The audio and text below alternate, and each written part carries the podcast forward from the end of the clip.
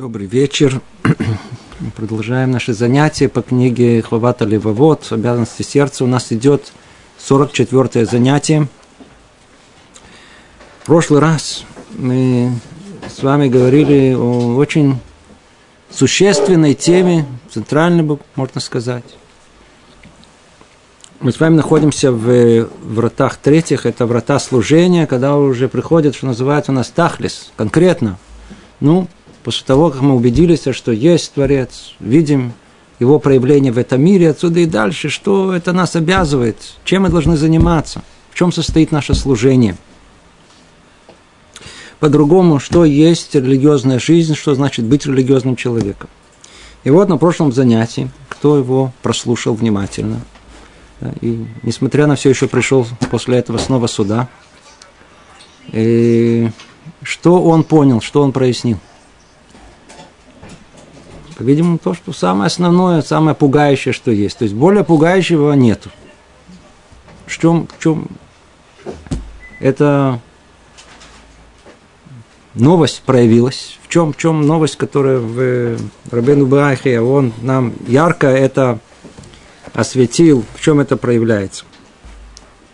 Он в своем аналитическом пути разбирает все деяния человека, который религиозный человек, имеется в виду, обязан.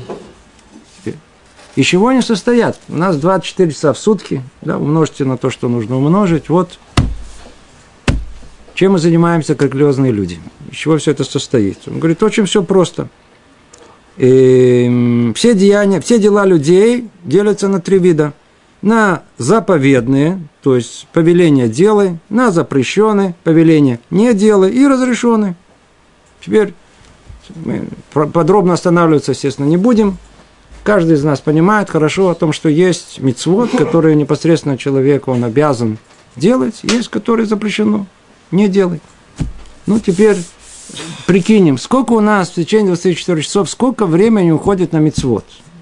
Учтите, что по большинству мнений, молитва – это не мецва из Тары. Это мецва Дарабана. Мудрецы установили. А те, которые говорят, Рамбам говорит, что это мецва из Тары, достаточно всего лишь одного предложения. Скажите, сколько у нас времени уходит на исполнение мецвод и достары? Практически ничего. Практически ничего. Единственное, что может быть там, чуть-чуть те, которые мудрецы установили – Получается, 99% времени человек вроде как предоставлен самому себе. Представляете? И, и, там, я знаю, там сделали омовение рук, там все это, это не, это не истор. Сказали благословение, не истор. Это где, где э, э, э, съели кошерное. Теперь съели кошерное, мы это, это хорошо, то есть мы не съели не кошерного. То есть у нас запрещено есть некошерную пищу. Мы выполнили мецву тем, что открыли холодильник, вытащили оттуда продукты питания, позавтракали, мы выполнили запрет. Нет, вовсе нет. У нас никакого не полагается вознаграждения за то, что мы ели кошерно. Когда будет у нас вознаграждение? Тогда, когда э, мы будем голодны, и будем в том месте, где будут жарить то самое мясо, и мы его любим, в принципе, и ничего плохого в нем не видим, и оно, наоборот, нас, так сказать, ноздри наши раздувает, а нам очень хочется его, и тем не менее мы его не едим. И не просто не едим, а не едим по единственной причине, потому что Бог нам это запрещает. А не какие-то соображения, знаю, там сказать, здоровья или еще какие-то непонятных каких личных идей. То тогда есть. А так, то есть там, где нет испытаний, там и энсахар, нет и вознаграждения. То, это отдельная тема, не будем ее касаться. Итак, мы предназначены, в принципе, самому себе. Тхумафор, по-русски я не знаю, как это есть такое перевод. перевод. Серое пространство. Серое пространство, оно предоставлено нам самим, на первый взгляд. Но оказывается, Рабейну Бахья, он берется за это серое пространство и говорит о том, что оно не существует оно не существует. Нам кажется, что жизнь на, на самом деле после того, как мы выполнили какую-то мецву, да, как бы вот заплатили, и оттуда и дальше все остальное принадлежит мне. Кадош Баруху находился где? Бог пусть находится в синагоге, знаю, там, где учит Тору, а пришел домой, одел тапочки, сам себе предназначен. Он говорит, это не так. Нету, оказывается, вот этого пространства вообще вне служения, вне религиозной вот этого, э, э, э, э осознанной деятельности. Можно сказать, еще нейтральная зона. О, вот это слово точно. Нейтральной зоны нету. Вот это, если искал это слово между двумя странами, да, есть нейтральная зона. Вот это, которая кому-то никому не принадлежит. Вот это нейтральная зона, ее нету с точки зрения иудаизма. Не существует она. Теперь, несмотря что нам кажется, что вот, а что я такого сделал? Есть человек иногда сидит, сидит, сидит, и думает, что, в принципе, я нормально э, живу религиозной жизнью, я же ничего не, не, плохого не делаю. Не с точки зрения религиозной, вообще и людям ничего не делаю, вообще даже из дома не выхожу. Сейчас мы увидим, что на самом деле нет такого, чтобы человек не делал то ли плохого, то ли хорошего. То ли мецву, то ли авера. И вот он, что он говорит, смотрите, а после того, как мы знаем, что все делится на заповеди, на заповеданное, запрещенное, разрешенное, да, как вы сказали. Отсюда и дальше он делает анализ такого, а в чем давайте присмотримся к сфере разрешенного. Вроде разрешено. Так вот там разбивается все на три составляющие, три части. То, что жизненно необходимо, одно. То, что излишне, другое. И то, что человек берет меньше необходимого. Теперь ну, я знаю, с почету он, он должен быть ясным. То, что жизненно необходимо, это относится к чему? К добру, осуществлению мецвод. Сейчас мы чуть больше это разовьем. Э, то, что излишний человек, он пользуется из этого мира. Ну, примеры уже все вы знаете прекрасно. Человек может поесть только сколько надо, а может взять и добавку. Он может быть э, жить в доме, там, там, пять комнат, да, Ему надо было 10 комнат. Одна машина, три машины. Да? То, что называется излишество. Излишество. И эти излишества, по-видимому, все, что излишнее, оно, оно уже идет в сторону, по-видимому, не добра, а зла. То есть не в сторону исполнения какой-то э, мецвы положительно в этом мире, а нарушение, наоборот, э, чего-то этой серой зоны, вот этой нейтральной этой полосы, но оно со стороны уже э, нехороших последствий. И третье, меньше необходимого, то есть когда это человек, наоборот, он ограничивает себя в пище, всего то, что касается этого мира. И вот в этой области делит он еще на две части. Какие-то две части, что это, это, это третья сфера разрешенного. То есть она, когда человек, он, он себя, так сказать, ограничивает, оно бывает двух видов – Одно, когда человек ограничивает себя из праведных побуждений, и второе, когда это э, связано не с праведными побуждениями, а просто, что называется, с любовью к этому миру. Или по-русски просто называется как э, жадность, я знаю, там это, ну, Кен, кен, это то, что человек, он, он, он очень ограничивает себя во всем в этом мире по той причине, что он очень любит этот мир. Явно, что... Итак, давайте подведем итог. Подведем итог.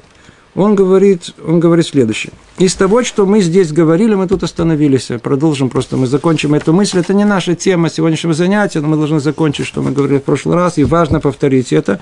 Из того, о чем мы здесь говорили, следует, что все, все, что бы человек не делал, оказывается в категории либо заповеданного, либо запретного, либо жизненно необходимого.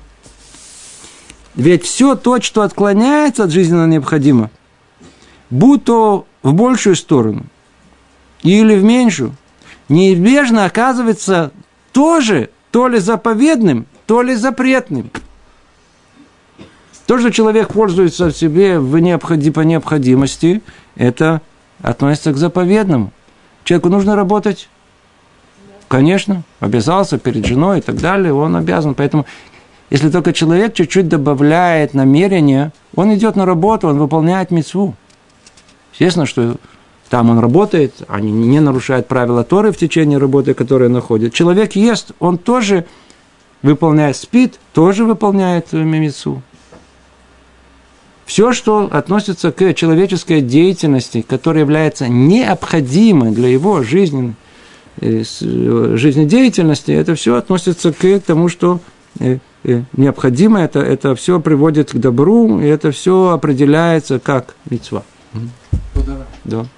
Вы вид деятельности как свободное творчество. Куда отнести? Хороший вопрос, сейчас дойдем до него. Сейчас дойдем, сейчас дойдем до него. Прекрасный вопрос.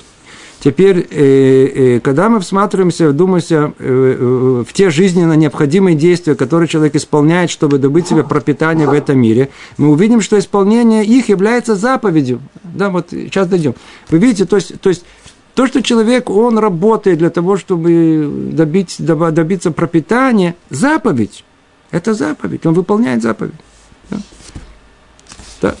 И сказано следует, что добывание жизни необходимо пропитание, то есть категория заповедного.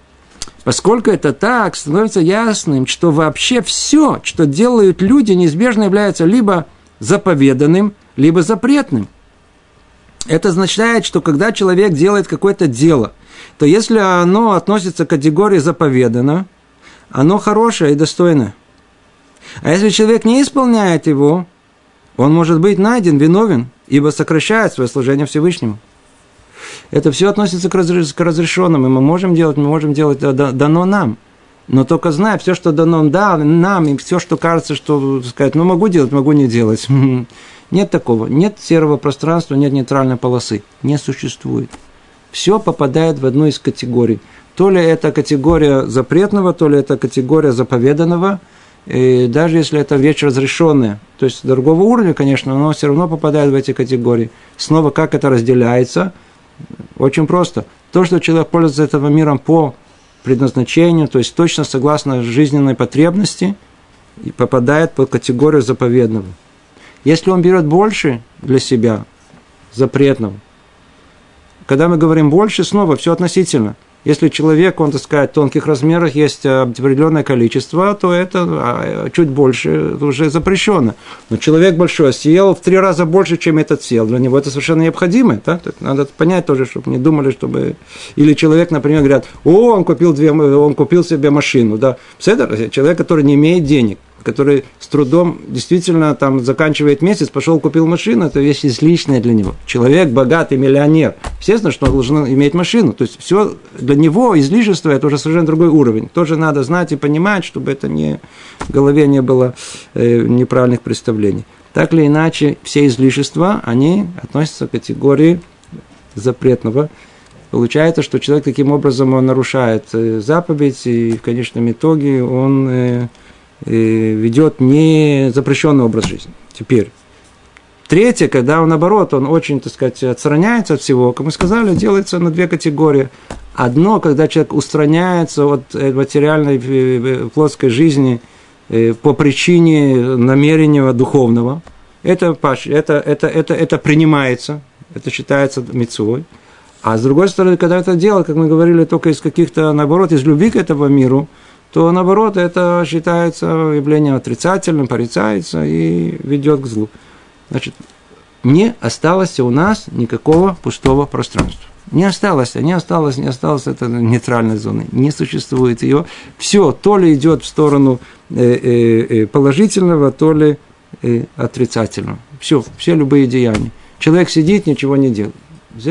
А мог бы делать. Почему ты сидишь? Есть мецва, Талмуд Тора, есть есть хесед, есть много других вещей. У евреев нет состояния, что он сидит, ничего не делает. Теперь давайте, чтобы, так как эта тема на самом себе, говорили они подробно в прошлый раз, и не хочется повторять ее, только-только подведу общий итог, чтобы было, по крайней мере, выводы были ясны. То, что касается четко определенных повелений и запретов, это все ясно. А вот эта серая зона, да, вот нейтральная полоса, она остается непонятной, потому что она не определена ясно и четко в Аллахе. В Аллахе нету, на первый взгляд, вообще отношения к ней. Еврейский закон к ней вроде ее не определяет. Но что да определяет, как он говорит, сами подумайте, для этого у вас есть разум. Где находится ключ к пониманию? Очень простой. Любое деяние человека, давайте посмотрим. И вот ответы на ваш вопрос – человек э, творческий. Он, человек любит э, читать книги. Билетристика, не знаю, книги по истории, географии, не знаю, все, все, все, все, все, все, все, что человек, чем человек занимается, и интеллектуальная деятельность, неинтеллектуальная деятельность, она вся, ее, можно все ее проверить с точки зрения того, какой результат конечный от этого занятия. Сидеть музыку слушать. Это, это относится к какой категории? Разрешенного, запрещенного. Если мы установили четко и ясно, что с точки зрения еврейской, все, что происходит с нами, оно то ли запрещено, то ли разрешено. То ли мецва, то ли авера. Значит, все, что мы делаем, вся наша жизнь, я не знаю, то поели, пошли в туалет, вернулись, поговорили, посидели, посмотрели, слушали музыку, развлекались, а, а, поехали отпуск, поехали, а, все, все, все, все, каждая секунда и все вместе взятое, каждое явление и каждое событие, оно как бы судимо, и оно оценивается то ли в положительную, то ли в отрицательную сторону, это то ли мецва, то ли авера.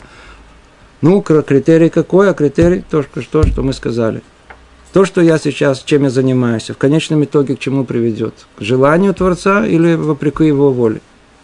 Это ответ на все. Пожалуйста.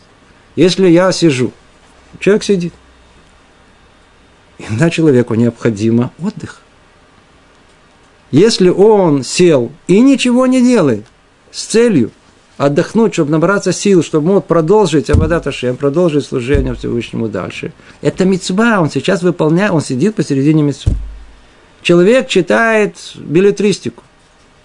И в конечном итоге это пробуждает его духовную жизнь. Он вдруг начинает первый раз задуматься над вопросами философского характера. Первый раз его что-то, что-то, что-то вообще, душа чуть-чуть приподнимается, потому что образные выражения и художественная форма повествования пробуждают его душу. И в конечном итоге человек приходит к исполнению воли Творца. Получается, что все это чтение, это было Бегедер Мицва, это была часть Мицвы. А если человек читает порой даже серьезную художественную литературу, и в конечном итоге это его приводит к тому, приводит его к фантазиям, приводит его совершенно, совершенно, ну ни к чему, совершенно бесплодному существованию, получается, что все это чтение, все это занятие, оно было никчемным, совершенно никчемным. Творческая деятельность, вы спросили, то же самое. Творческая деятельность, она, она, она должна породить какой-то плод. Теперь давайте присмотримся к этим плодам. Художник, он рисует картину.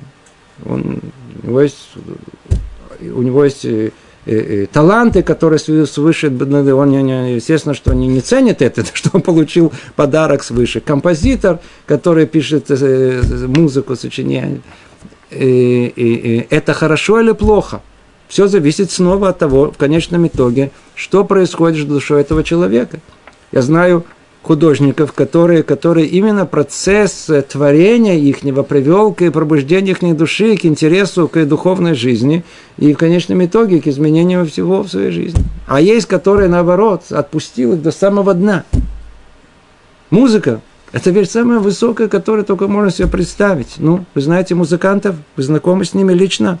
Все они являются примером духовности, даже если они члены симфонического оркестра, я уже не говорю, в ресторане играют. Э, э, э, о, хорошее определение. Не всегда. Не всегда.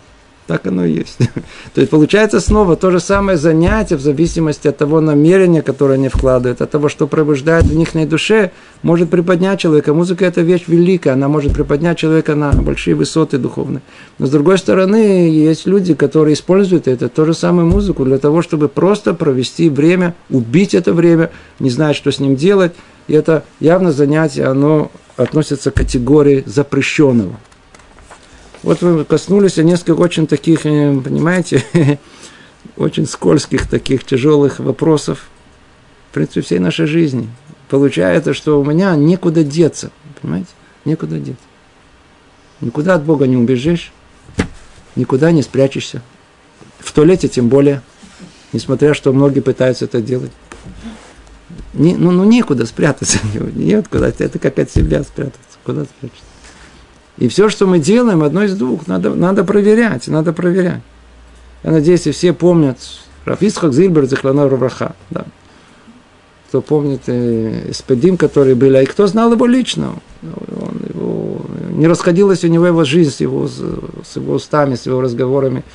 А как бы, если бы искали и, и, и, на его э, похорона, когда произносили речи надгробные, то многие именно это подчеркивали о том, что его как бы э, то, что транспарант его жизни, что он держал, флаг его был, о том, что он всегда спрашивал, вот то, что я сейчас собираюсь делать, это угодно Богу или нет?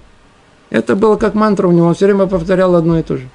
Теперь, это, это ключ к религиозной жизни. Это каждый человек, он спрашивает, секундочку, я правильно поступаю, неправильно поступаю. У всех всегда есть такое внутреннее желание, я правильно поступаю, неправильно поступаю.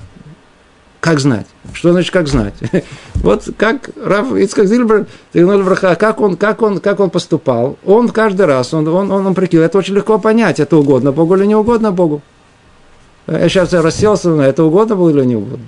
Человек понимает, если у меня нет сил, я должен набраться новых сил. Это угодно, Мецуян, отдыхай, наоборот, поставь себе часы, чтобы не проспать.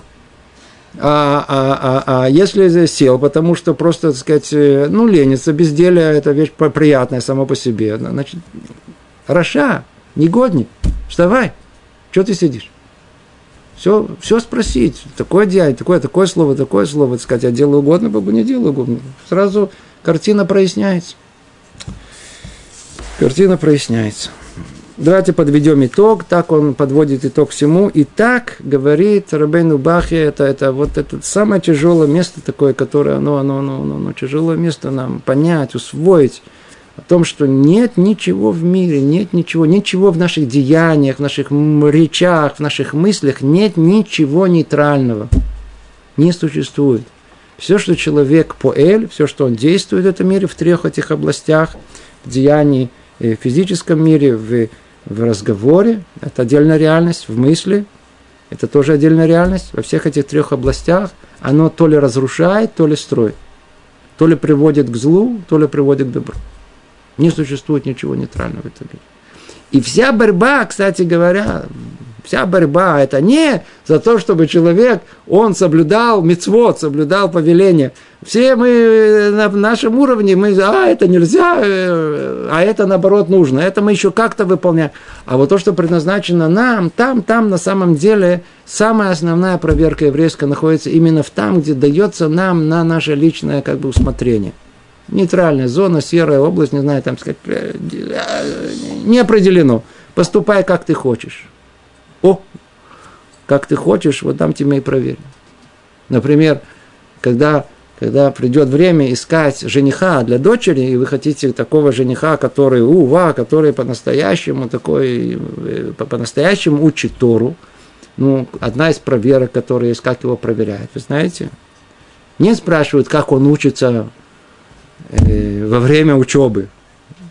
Спрашивают, когда он возвращается на, на есть Беназманим. Знаете, есть, есть, есть там на Песах, и есть летом, называется Беназманим, по-русски называют каникулы, знаете, да, отдых. Это, то есть перерыв в учебе, перерыв. Это нельзя, нам называется перерыв в учебе.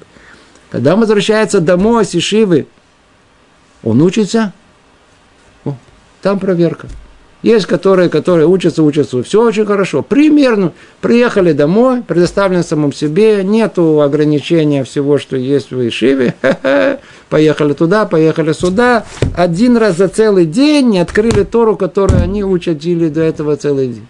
Как это может быть? Значит, у него истинной любви к Торе нет. Не вырастет из него Талмикаха. Значит, так и тут. Нас проверяют, где, в каком месте. Там, где мы предоставлены сами себе. Вот это знать надо, это очень-очень важное, центральное место во всей еврейской жизни. Так, завершая все, прочтем, говорит Рубейн Баха. Итак, все дела людей разделяются на хорошие и дурные. Слышите, снова без исключения. Все дела разделяются на хорошие и дурные. И человек, близкий к Богу, это тот, кто взвешивает свои дела, прежде чем совершить их, с точки зрения описанных здесь критериев добра и зла. Все, что мы делаем. Кто помнит Силат и Шарим, помните, что надо остановиться до того, проверить, если это из добра или зла, выбрать добро, устраниться из зла, а после он там добавил, то этого тут нету. После того, как человек уже выполнил, снова проверь себя. Дополнительная проверка. Тут только первая проверка. До того как, остановись. Есть критерии точные добра и зла. Выбери добро, устранись от зла. То есть это кто есть человек, кто близок к Богу воистину, тот, который тщательно обдумывает свои поступки мобилизуя всю свою силу, мобилизуя всю силу своей мысли и останавливая свой выбор на хорошем, избегая того, что таковым не является. Как сказал царь Давид, обдумал я свои пути. Доказательством того, что говорилось выше о хороших и плохих делах, можно служить сказание Шломо Мелех, да, царь Соломон в книге Каэлит сказал в самом конце, все знают эту фразу, «Ибо каждое дело Бог представит на суд, все сокрытое, будь то хорошее или дурное». То есть мы видим, как он относит все дела к одной из двух категорий, то ли хороших, то ли других. Нет ничего, кроме них. Похвальное или достойно к осуждению. То есть все одно то ли похвально, то ли достойно осуждения. Нет ничего нейтрального в этом мире. То, это мы с вами завершили прошлое занятие. Вы не просто его завершили, мы его повторили заново, потому что важность этого, оно велика. Велика принципе, надо было таких занятий, можно даже, если хорошо получилось, слово в слово раз десять, тогда, может быть, что-то дойдет. Но в надежде, что это можно прослушать, записывается, то это, мы не, это не будем делать. То давайте перейдем к теме нашего занятия. После того, как Рабейну Бахия, он э, прояснил нам что у нас нет никакой возможности устраниться от то ли выполнения э, похвального, то ли наоборот достойного осуждения. Надо понимать еще больше эти критерии того, что можно, что нельзя. То есть э, есть то, что непосредственно описывается как Аллаха, как закон, который это запрещает, это повелевает. А есть многое, которое мы учим истории, которые это не качестве запрета прямого, как мы сказали, или, или, или повеления. А основа это вроде как бы желательно. Да, желательно. Теперь, откуда мы все это будем знать? С какого источника? Где эталоны? Все находится, как мы знаем, где? В Торе. Поэтому отсюда и дальше, для того, чтобы перейти к более конкретному уже пониманию, что требуется от нас, переходит Рабейну Бахия к разбору уровня людей, которые изучают Тору. Тема, оказывается, на первый взгляд, довольно-таки скучная, но сейчас мы увидим, что она будет очень-очень интересна для нас. Он говорит теперь это так. И в соответствии со степенью овладения мудростью Торы, люди, изучающие ее, делятся на 10 групп. Мы сейчас разберем с вами 10 групп людей – Обратите внимание, как он делит один за другим. Помните, у него голова аналитическая, которая все выстраивает в четкий, ясный порядок, и за этим кроется большая глубина дополнительная. Он сейчас построит нам 10 групп людей, которые изучают и пытаются овладеть мудростью Торы. Для чего он это нам делает? Он желание какое? Мы должны овладеть этой мудростью. Теперь, ну, если человек не знает, где он находится, на какой ступени, он не может оценить свой уровень, а если он не может, то он может остаться на этом уровне и не продвигаться дальше. Что он нам предлагает? Говорит, я вам сейчас выстрою точную картину, построю вам 10 ступеней, 10 э, групп людей, которые каждый из них находится из разных ступеней. Присмотритесь к ним и посмотрите, где вы находитесь. И что тогда? у вас есть теперь куда стремиться. Но не надо сразу запрыгивать наверх, а вот на одну ступеньку. Поднимитесь хотя бы туда, куда, куда вот это продвигается. Хотя бы туда, в ту сторону. Давайте теперь обратимся, и это уже э, наша непосредственная тема, к этим десяти группам людей. Десяти, как он их называет, да, э, десять групп людей по возрастающим. Только предварительно следует сказать, что мы с вами находимся где-то 800 лет назад, да, то есть находимся там в Европе, в, в Испании. То есть надо знать, что это с учетом того, что не было э, светской жизни, как э, сегодня, речь идет исключительно о э, евреях, которые все соблюдают, которые знают о том, что есть Тора, получили, родились в семье, где жили согласно еврейской традиции – и еще что важно знать, что жили где за границей. А где, за, что значит за границей? Где граница проходит? Мы с вами живем на земле Израиля. Все остальные за границей. И неважно, откуда они приехали, они все остальные за границей. Что это значит для нас конкретно? О том, что если тут кто родился и живет, для них язык Тары получается язык родной. Так сейчас получается. Все, что жили за границей, у них это не язык родной. Все, где там в Испании говорили на испанском, по-русски, э, польский, поляк, каждый говорил на своем языке. Надо было дополнительно учить Тору. Как надо было ее учить? Надо было учить и, а, а, а, а, язык Торы, надо было учить отдельно. Для того, чтобы знать Тору, ее учили оригинал. Всегда надо в оригинале учить. Поэтому надо было знать э, точно, что там произносится. Поэтому обучали всех детей, и, как правило, обучали, чтобы они знали, умели читать Тору, умели произносить, по крайней мере, слова и так далее. Итак, 10 ступеней. На низшей ступени находятся люди, которые читают пятикнижие и другие части Писания, произнося стихи, но не понимая смысл читаемого. Они не знают ни смысла отдельных слов, ни правил языка. Человек, находящийся на подобной ступени, образно определяется как осел, нагруженный книгами. Теперь я не предлагаю сразу обидеться, потому что многие из нас почувствуют себя на этой ступени. И давайте сначала поймем, что на самом деле, на самом деле, почему не стоит сразу обижаться? Потому что это, это, это ступень.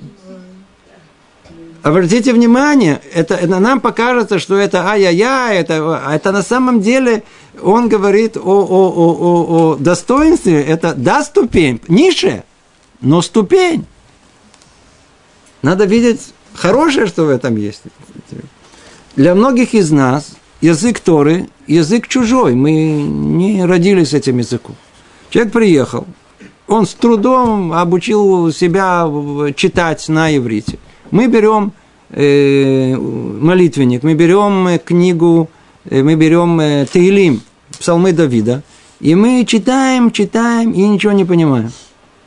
Как один сказал, ты молишься, конечно, молюсь, отбарабанил сегодня, отлично прошло. Ни слова не понимаю. Теперь, ну, что за этим стоит? Он говорит о том, что это уровень.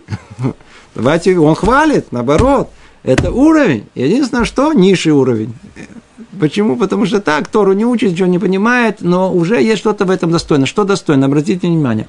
Если человек читает что-либо из устной Торы и не понимает, а только читает, просто произносит, не понимая смысл, никакого у него от этого э, э, вознаграждения или какого-то пользы от этого нету.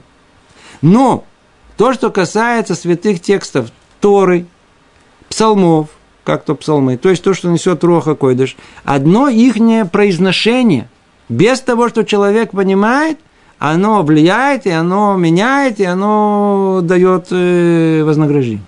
Поэтому все наш брат, который, который, который читает Илим, который, да, или, или, или молится, и при этом не понимает, что он молится, да, или, или не, не, не, не э, э, э, молиться это отдельно, Тилим я разделим, э, читает Тору, и читает Илим, okay, достойный уровень, но недостаточный, самый низкий. Самый низкий. То на второй ступени, это первая ступень. То есть нужно, нужно нам знать это, нам нужно знать, нам надо язык знать, надо, надо, надо, минимум надо обучать себя теперь. На второй ступени находятся те, которые стремятся к правильному произношению при чтении. Главное внимание они уделяют точному знанию огласовок. То есть, вы знаете о том, что у нас в иврите проблема с огласовками. Да? То есть, э, как прочесть, написано одно, а прочесть можно несколькими путями. Значит, надо знать, каким образом в этом слове ставится огласовка, потому что у нас гласные буквы, они не находятся в самом тексте – нам э, так же, как реальность, она не определена, и человек ее определяет, так и язык наш, который, согласно которому и реальность она была сотворена, он такой же неопределенный. И требуется от человека усилия для того, чтобы определить, как прочесть каждое из этого, э, каждое слово. Это уже второй уровень, это уже повыше. И действительно, ну, почему он так, по-видимому, все-таки второй уровень? Это, это действительно лучше, чем человек, который вообще ничего не понимает. Этот хотя бы пытается произносить. Мы не умеем даже произносить правильно. То есть, когда мы читаем псалмы или там э, э, один, э, помню, парень решил, что он будет шелех Тибур, он будет ведущий молитвы. Когда он стал ее произносить, он совершенно не обращает внимания о том, что он начал произношение ашкеназийское, перешел на сифарское и закончил, не зная вообще того, как тайманим делают. Как йеменцы делают. Да? это, не, это нельзя. Нельзя делать. Если уже молишься, надо согласно одному, одному виду произношения надо это делать. Или так, или так. Реши, как тебе. Ну, ну не, не, не. Надо мешать все одно с другим. Наше ухо порой, порой не различает это. Но снова, если мы это в начале пути и бекаем, мекаем, это нормально, это мецва. Почему? Потому что мы стараемся, чтобы мы пришли к чему-то правильному. Это хорошо. Конечно, только к этому надо идти. Но весь вопрос, что нельзя останавливаться. Есть многие люди, которые на каком-то уровне остановились и не хотят больше э, понимать, э, э, прислушиваться к тому, как они произносят слова, как они правильно э, читают. А есть огромная разница – огромная разница, смысл не придет, если мы точно не будем знать э, э, э, и произношение, и как читает, и так далее.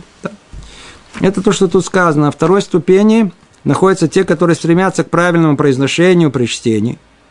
То есть проблема у них, что только они сосредоточены в этом – Особенно, кто приезжает из, из стран Северной Африки, да, из, из Ирака. Из... Многие видно, как они, как для них там было Масор или Йеменцы, например. У них была такая крепкая традиция. Попробуй только произнести. Не точно согласно тому, как йеменцы произносят. Папа хватал за ухо, запоминалось на всю жизнь. Они произносят очень-очень точно. Да. Весь вопрос, если дополнительно к этому, сейчас все остальные уровни познания есть у них.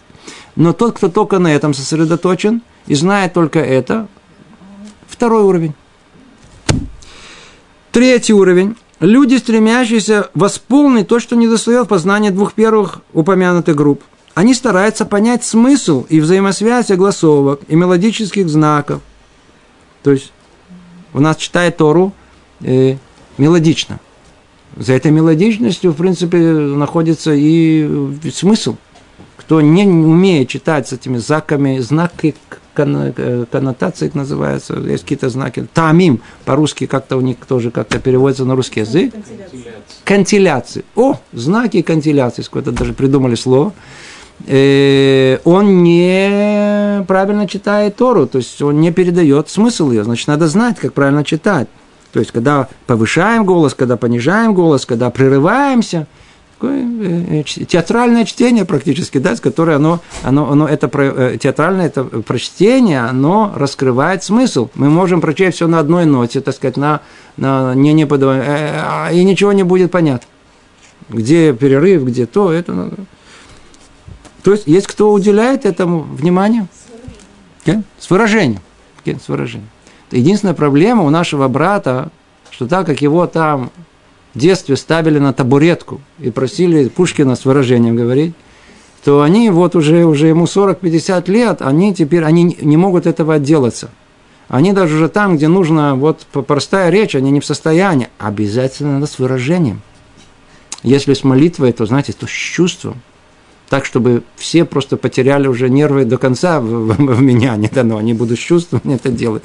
Надо знать, что все свою меру. Да. То есть говорить надо, но э, со смыслом, с правильным произношением, но не так, как нас обучали с выражением при прочтении Пушкина. Не это имелось в виду. В общем, идея да, но не так, как это технически осуществлялось там. Они стараются понять смысл взаимосвязанности э, огласовок и мелодичных знаков, э, э, а также правила языка и грамматики. Да. Правила языка и грамматики. Многие из нас вообще не знают грамматику иврита не знает, э, почему в такое, та предложение так строится, а не по-другому. И вот есть люди, которые, видите, еще в те времена, не только сейчас, они технически уделили внимание технической части Торы. Как она построена, как, как морфология, э, синтаксис, э, ну, ну все, что, все, что, все, что сейчас развито в, в, в лингвистике, в литературоведении, все тут, они все это проштудировали, они все разобрали Тору с этой стороны. И это явление, кстати говоря, существует до сегодняшнего дня. Можно найти, называется профессор по юдаике. Это тот, который, который ничего не соблюдает, никакого смысла в Торе не знает, не ищет, ему это не надо, но он очень хорошо разбирается, разбирается в грамматике, разбирается в датах, разбирается во всем внешнем. Ничего внутреннего, все внешнее, техническое, все знает, все разбирается, знает лучше других. Гор при этом необыкновенно. Таких встречал несколько людей, они это, то есть, а все, а, а смысл, а что за этим кроется? Причем тут это? Вы слышите, реакция, почему все одинаковые, а при чем тут это? надо знать, как произносить, надо знать правила, надо знать, смотрите, эти, которые религиозные, они не знают, не понимают, то это, не знают, ударение правильно поставить. Одно из проблем наших больших. Мы действительно очень сильно ошибаемся, то ли ставим ударение в начале слова, и в конце, в основном все у нас должно быть в конце, а у нас все в начале. И вай, вай, вай, вай, вай. сколько у них есть на этих теорий по этому поводу. То а они разбираются, знают глаголы, отличают прилагательные, существительные, слова связки, сопряженные с чтением имен, разделенные правильное выражение прошедшего времени через грамматические конструкции будущего времени. Что тут написали, я не понимаю сам выражению значения повелительного наклонения через грамматическую форму. То есть, если мы бы говорили на иврите, то мы бы тут бы разобрали подробно. Но так как мы читаем на русском то, что э, граммати... Э, а, а, а, конструкцию грамматическую на иврите, поэтому я вам просто зачитываю, что тут сказано. Мы находимся на первом самом уровне, прочитываем, так сказать, не входя в детали. Они понимают э, корни, что это целая тема сама по себе. В принципе, надо знать, что Лашона Койдыш, язык Торы, это тема невероятная. Если человек не интересовался, не пытался понять это, это невероятно. Ведь это язык, он язык объектов, язык, который отличается принципиально всех других э, конвенциональных языков мира, где, э, что значит конвенциональный язык? Это согласовательный язык, язык, где, где он построен на согласии людей, называть это стол – Почему это стол? Потому что мы, как носители русского языка, все согласились называть вот этот предмет, на котором мы там едим или там, называть его стол. А это что? А это стул. Почему? Потому что так мы согласимся. А если мы все согласимся, что вот этот предмет называется стул, так мы будем называть его стулом. Какая нам разница, как его называть? Главное, чтобы у нас была какая-то идентификация. В отличие от этого, язык Торы – это язык объектов, то есть язык, который обязывает нас – назвать стол столом, стул стулом, и ничего, что написано в Торе. Обратите только те слова, которые в Торе, да, и которые у пророков тоже. Это, это, это язык э, оригинальный. Тот, посредством которого Творец сотворил мир. Значит, значит, это сама сущность своих вещей. И она выражается этими, этими буквами. Иногда двумя буквами, иногда один. Есть огромный спор мудрецов. Корень еврейских э, э, э, слов Торы, сколько из каких букв состоит.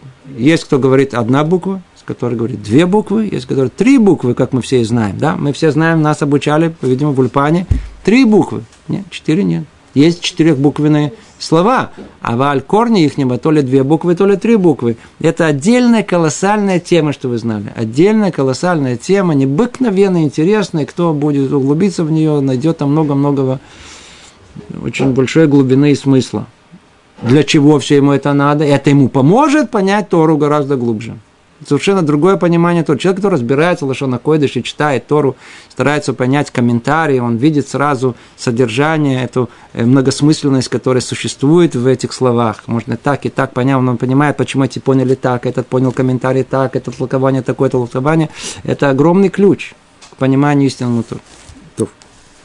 Это Третья ступень. Люди, которые владели техникой, и все, они довольствуются этим. То есть, почему они на третьем уровне оказались? Потому что они довольствуются этим.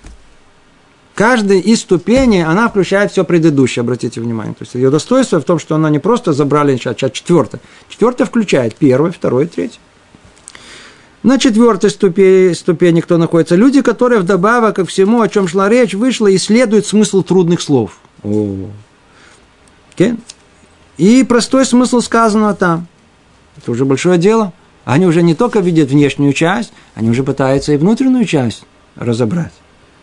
А также то, какие слова употребляются в языке э, э, Торы аллегорически, в переносном смысле. И какие в прямом. И действительно, есть мы, кто чуть-чуть пытается вникнуть в содержание Торы, видит, что там есть часть, это, это аллегория, это не имеется в виду, что так на самом деле это э, конкретно. А есть, которые и смысл э, не переносный, а прямой. То есть, или какие имеют сходный смысл, Тут называют синонимом. Надо знать, что в иврите нет синонимов. Знаете о том, что в Торе нету синонимов. Нет ни одного слова, которое несет тот же смысл. Не существует. Во всем мире существует, потому что как сложились, как сложились синонимы в русском языке, например, в английском, в арабском со временем, когда на протяжении многих там столетий, тысячелетий э, существования носителей этого языка, они захватывали другие группы людей, которые называли то же самое другим словом. Постепенно в э, один язык, он как бы вбирал в себя многие другие языки, или э, диалекты, или всякие разные привычки, которые существовали, то и это. не было одного, кто побеждал. И, и получались, получились, что то же самое – Э, слова, они, они, они несут, в принципе, тот же самый смысл. Разные слова несут тот же смысл, и их стали называть синонимы. Это действительно украшает литературный язык, использование этих слов, но, в принципе, синонимы, они, за ними кроется один смысл. В иврите нет такого. Все слова, несмотря на то, что их современное называют милот нирдафот, что это неправильно, это новая выдумка, которая есть, это ее не переводят у нас синонимы, а милим нирдафот – это Э, э, слова, которые каждый из них несет свой смысл, только от слова нердавка один как бы стремится за другим, но никогда его не достигает. То есть он несет другой смысл. То я не буду, не будем ходить в этом, эту тему. Она сама по себе тоже очень-очень интересна. Какие, то есть они уже разбираются, э, какие слова имеют сходный смысл, какие нет, какие слова образованы из других слов, какие являются оригинальными, какие слова выделяются тем, что не имеют в себе аналога в Писании, какие слова имеют свойства имен и глаголов и подобное этому. То есть, другими словами, они доводят не только внешнее понимание э, структуры языка, но и внутреннее понимание снова структуры языка. И они уже разбираются, где аллегория, где прямое понимание, где и так далее. Они уже обращают на это внимание. Это четвертая группа. В пятая ступень. Кто находится на пятой ступени? Те, которые, кроме всего вышеупомянутого, исследуют предметы и темы, которые говорится в книге Торы. Ага, о, это уже те люди, которые переходят к содержанию. То есть все до этого, которые все четыре группы до этого, это те, которые уделяли больше внимания внешней части в разной степени. А есть те, которые, которые, которые... Вот тут тоже мы где-то тут находимся, да. Тут много из нашего брата, которые видят Тору как фольклор, как что-то, что-то, что, ну, в принципе, надо, как человек интеллигентному, надо знать, чтобы разбираться, чтобы можно было тоже что-то сказать, если речь зайдет об этом. Надо же быть в курсе дела. Поэтому надо тоже ее как-то изучать. Ну, это про людей интеллигентных, правда, снова это поколение, которое уже постепенно исчезает, новые люди, молодые люди вообще, они, даже у них нет претензий на интеллигентность. А вот те, кто в Советском Союзе, очень хотели быть интеллигентными людьми, поэтому они хотели все время вот что-то изучать, показать себя, знают это, в курсе этого, в курсе этого. Но вот новое поколение, увы, вообще как-то эту привычку старшего поколения не, не переняли. То есть это стремление к интеллигентности это не их, по-видимому, э, э, халом, не их мечта. Так вот, э, на пятой ступени те, которые, кроме всего вышеупомянутого, исследуют предметы и темы, которые говорится в книге Торы, углубляя в смысл сказанного, отделяя аллегории, выражаемые в, понимании, в понятиях материального мира, от сказанного буквально. То есть они уже в состоянии уже понять, что такое аллегория, то есть они понимают о том, что, то есть абстрактное мышление начинает работать у них. То есть они понимают о том, что написано одно, понимают надо другое. То есть надо понять, что аллегория она выражает, для того, чтобы дойти до смысла, до содержания этого. Но они трактуют божественную книгу так, как это им видится из нее самой, не опираясь на нашу традицию. А тут под эту категорию попадает вся советская интеллигенция, которая, говорю, снова все, все меньше и меньше ее слышно. Но в былые времена она была слышна очень громко. Почему? Потому что не было еще советского интеллигента, который бы не хотел написать то ли свою Тору, то ли комментарии свои на Торы, то ли высказаться определенным образом, просто самое большее чего приводит в бешенство, что его комментарии не принимаются. Потому что, потому что он как бы э, э, ясно и понятно указывая, что и у вас, у вас же самих написано 70 сторон Торы. Что вы мне рассказываете? Тора многолика. Ну, естественно, там, если она многолика, то какое-то ликое, оно, вот, видите, оно тоже, ведь я, она тоже, она может быть выражена через меня, почему бы не? Единственное, чего они не знают, сколько сторон есть в Торе? 70. Нету 71. Вы же обратили внимание, там нет 71 надо в рамках 70 не придумывать то, что вам кажется. Откуда ваш доморощенный комментарий? То есть человек там посвятил свою жизнь обдуманию чего-то. Люди очень разумные, не да, действительно интеллигентные, думающие, все очень хорошо. Единственное, что без того, чтобы проникнуться сутью Торы, без того, чтобы трудиться, тяжело, тяжело, тяжело годами, чтобы понять, о чем Тора говорит. Они по-простому, вот тот называется интеллигентный багаж, который они приобрели вот в, в, в, институте, в университете, в разговорах интеллигентных между людьми, э, э, интеллектуальной беседы. Да, а, а, а им кажется, что это достаточно для того, чтобы ну, понять, ну видите, что мне говорите, я человек, э, я ученый, я, я, я, я, я человек разумный, я философ, я, знаю, я, я мыслитель, я, Человек интеллигентный, я что, не понимаю, у меня развито абстрактное мышление, я сам понимаю, где аллегория и что может за ней. Я что же могу понять? Приходится их очень сильно разочаровать. Очень-очень. Но с другой стороны, они тоже находятся на ступени. И немалой но только с учетом, если они, они знают все остальное. Как правило, то, что мы говорим, наш интеллигентный брат, он не знает ни языка, не понимает тонкости грамматики, не понимает ни смысла, ничего. На русском переводе, снова, что это совершенно не точный перевод, так как язык Лашона Кодыш невозможно перевести, потребуется 70 переводов, чтобы смысл передать. 70 переводов на 70 разных языков, чтобы передать смысл того, что написано в, на Лашона Койдыш. А если мы берем одну часть от 70 русский язык и пытаемся на его основе понять, что написано в Торе, заведомо придем к неверному результату. И на этой почве еще строят целые, целые теории, еще пишут комментарии, делают вызовы и выводы. Сколько раз приходилось услышать из этого? Ну, вы же написано в черном по белому, что вы мне рассказываете, что вы, вы нас дурите? Я получал письма, жалко, должно было провести, зачитать вам, знаете, от, от людей, которые, вы не знаете, с кем имеете дело, но вы видите портрет советского интеллигента, который, который сам всем понимает, разбирается, полная самоуверенность, сказать, все написано, все понятно. Ой.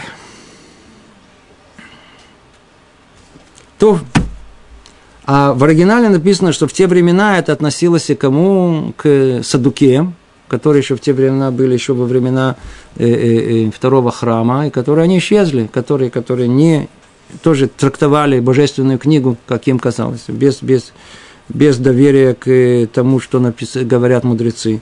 И впоследствии секта караимов, которая тоже, сказать, она была и практически не существует в мире.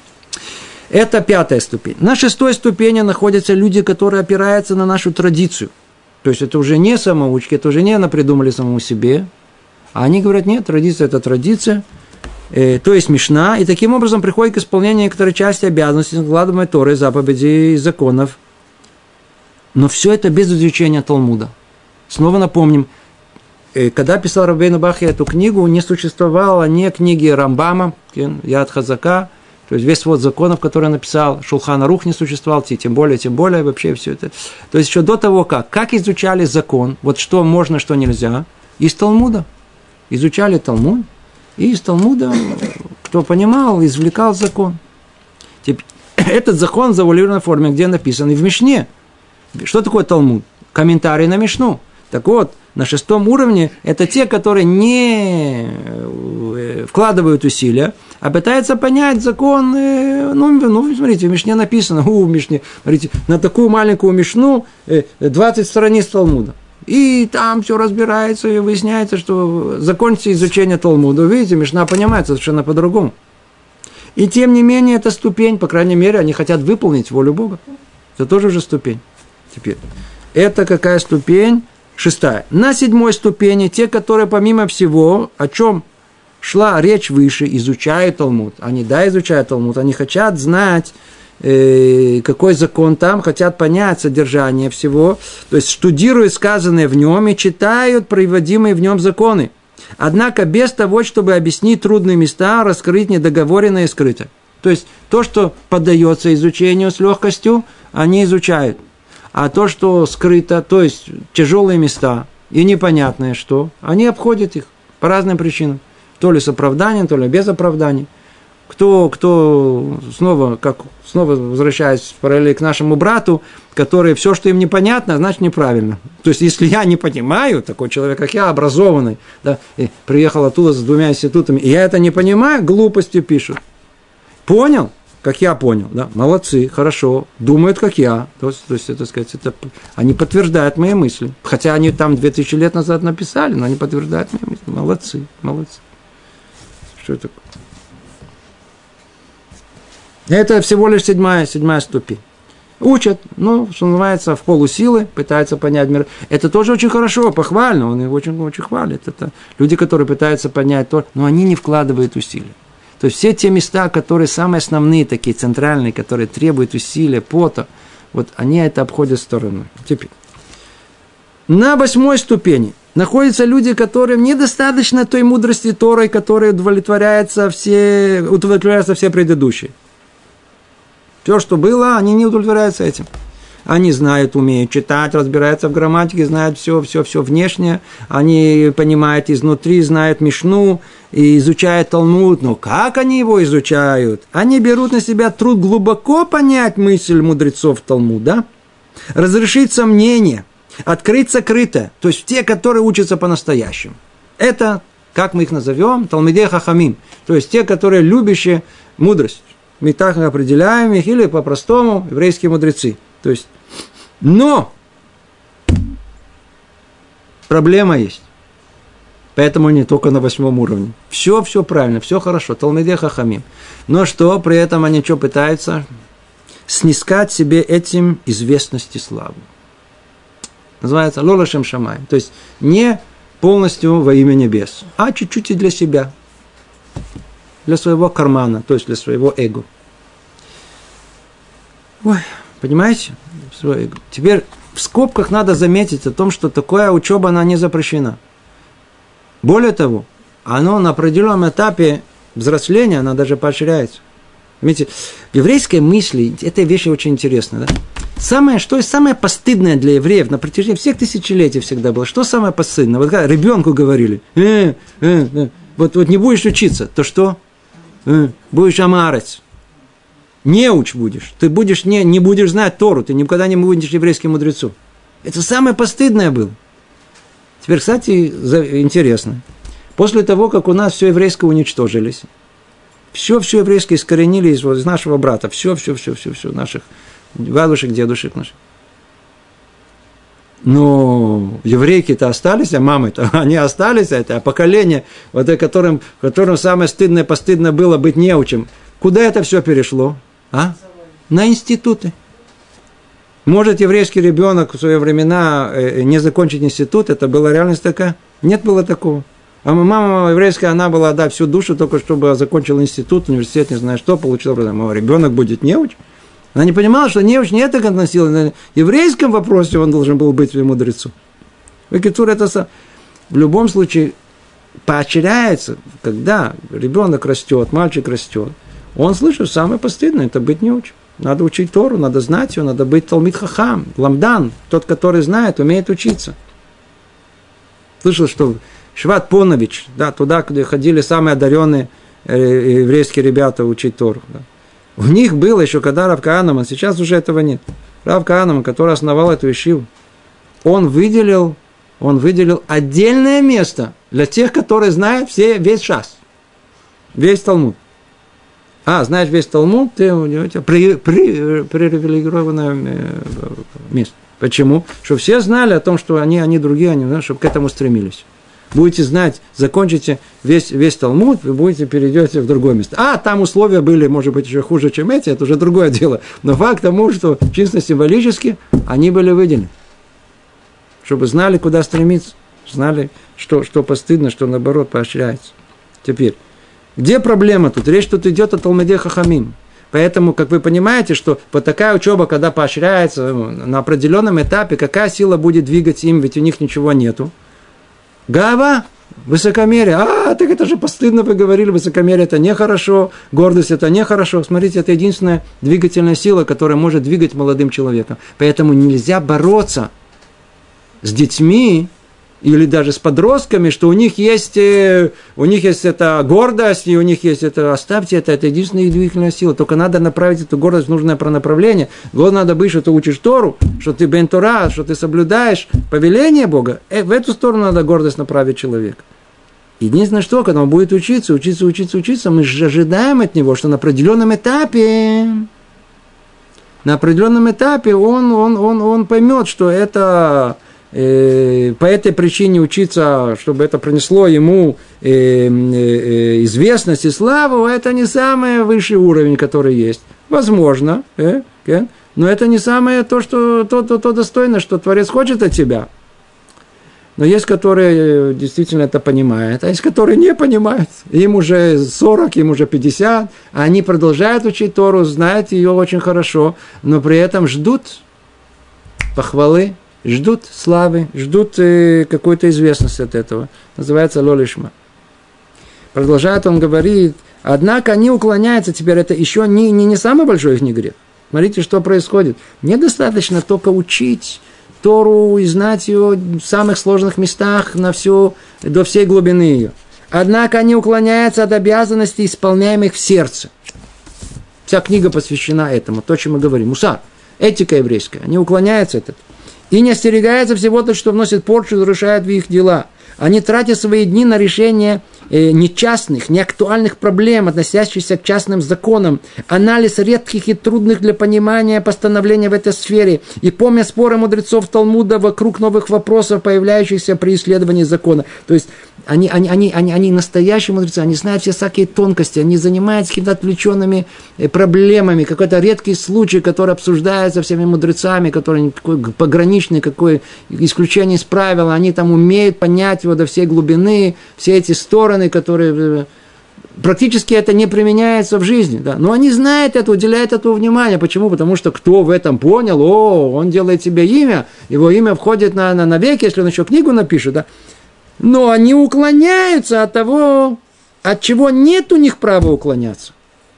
Поскольку здесь речь идет о том, что касается их душ – и это обязанность исследовать заповеди, э, исполняемые в сердце посредством истинных знаков, переданным нам Моше, да пребудет э, с ним мир, посредством традиции, полученной нами от наших мудрецов, да будет благословенна их память, в соответствии с условиями, выполнениями, которыми, которых необходимо для понимания этой традиции. Другими словами, они, они не уклоняются от из, э, э, занимается Талмудом, правильно, все хорошо, но уклоняется от того обязанности прямой, которая есть, понимать еще и обязанности сердца. Все, что мы называем еврейская этика. Надо там тоже ваши интеллектуальные способности применить. Надо, как, как Рабейну Бах я сам это нам показываю. Учить это надо, учить с пониманием, с глубиной. Это одна область, в которой они уклоняются. Это не только. И они также уклоняются от обязанности, возложенной на нас Творцом – находить посредством нашего разума доказательства бытия единства Его. И необходимо служить Ему всем сердцем. И от многих других вещей, подобных этому, которые я собираюсь объяснять дальше в данной части книги, вещей, доступных пониманию посредством нашего разума. Почему вы не присматриваетесь к этому миру? Вы хорошо, вы изучаете Талмуд очень хорошо, Тору все очень хорошо но где та самая часть называется мировоззрение, которая требует от вас усилия, чтобы понять, разобраться, как книги Рамхаля, которые типа «Путь Творца», Дерахашем, которые они тоже требуются изучать этого. Это тоже часть, не обязательная часть еврейского развития. Понять, как он говорит, э, посредством нашего разума, доказательства бытия его. Люди, которые, которые, как Талмуде Хахамим, их эта часть не интересует. Не интересует. Есть мнение мудрецов, не, не, помните, мы это изучали. Иди знай, это философия может вас э, привести к чему-то, э, запутать вас и так далее. Но кто человек, э, здравомыслящий человек, который стоит крепко на своих ногах, на ногах своего разума крепкого, он способен разделить запутанное, не запутанное, разделить, распутать и выявить истинную ложь. Кто может, обязан это делать. Это восьмой уровень. Ну, еще, еще две минуты займу ваше время. На девятой ступени. То есть это ступень, где находятся действительно люди, которые мы с ними знаем, знакомы, Талмуде Хахамим, которые, которые, которые посвящают свою жизнь Торе, которые знают Тору по-настоящему. Единственное, что, как мы сказали, и вот эти несколько недостатков, которые есть, отклоняются от этого, от этого, от этого, чтобы мы перечислили. На девятой ступени находятся люди, посвящающие свои силы тому, чтобы изучать заповеди, исполняемые в сердце и исполняемые посредством нашего тела – узнать о том, что мешает нашим делам и портит их. Они понимают смысл сказанного в Писании и проникли в его тайны. Сейчас мы с вами перечисляем идеал, что вы знаете. Сейчас мы перечисляем тем, каким должен быть Толмит Хахам. Все, что мы говорим, каждый, обратите внимание, нет времени разбирать, я только прочту, но что вы знали, сейчас описывается нам идеальный образ того, куда мы должны стремиться, к чему должны прийти. Может быть, сейчас будет еще одна ступенька, да, но это, в принципе, то, что реально, к чему мы можем прийти. Э, снова, посвящающий свои силы тому, чтобы изучить заповеди, исполняемые в сердце, и исполняемые посредством нашего тела, и то, и другое. И Шулхана Рух, и книги типа Рабейна Бахи, которые пишут Кен вот, узнать о том, что мешает нашим делам и портит их, то есть знать книги по этике, чтобы знать, чего опасаться.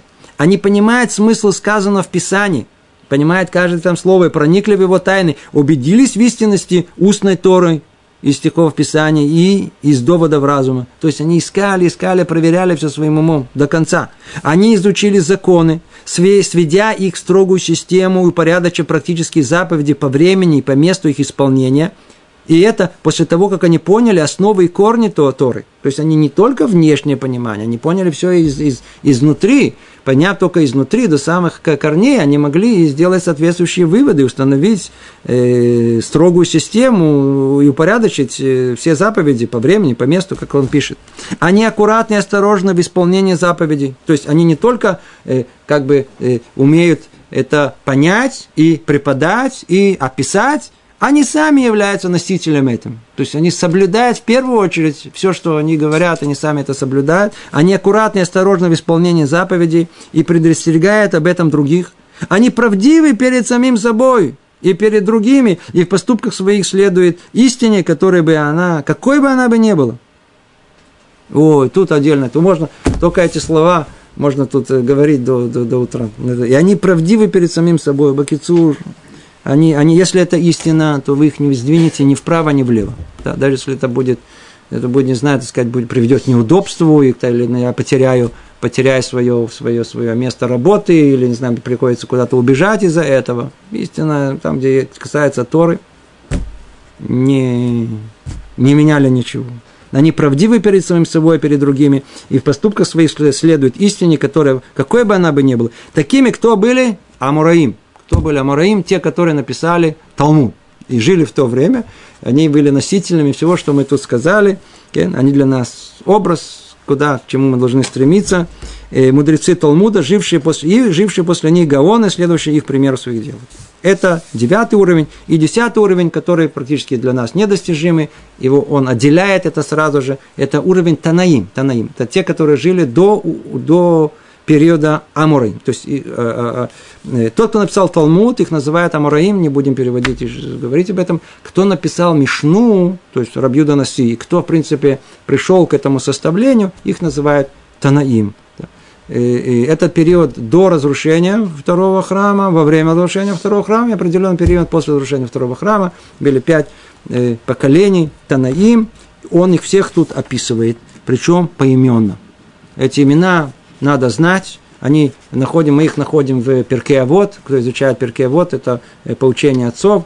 Она прям так и начинается с первой Мишнайот, Миша, Мушеки Бельтара Мисинаем, Сарула Ишуя, Шуласкиним, все, все, все, все. И дальше идет один из Сохов, и э, четыре пары, которые там приводятся, и как они передали или Вишама, и от них идут Рабан, Рабан Гамлиель, и, и вся, вся шушелит, вся, вся традиция, которая мудрецов, которые каждый из нас должен знать их имена, а кто изучает Тору, это часть, они как наши современники, да.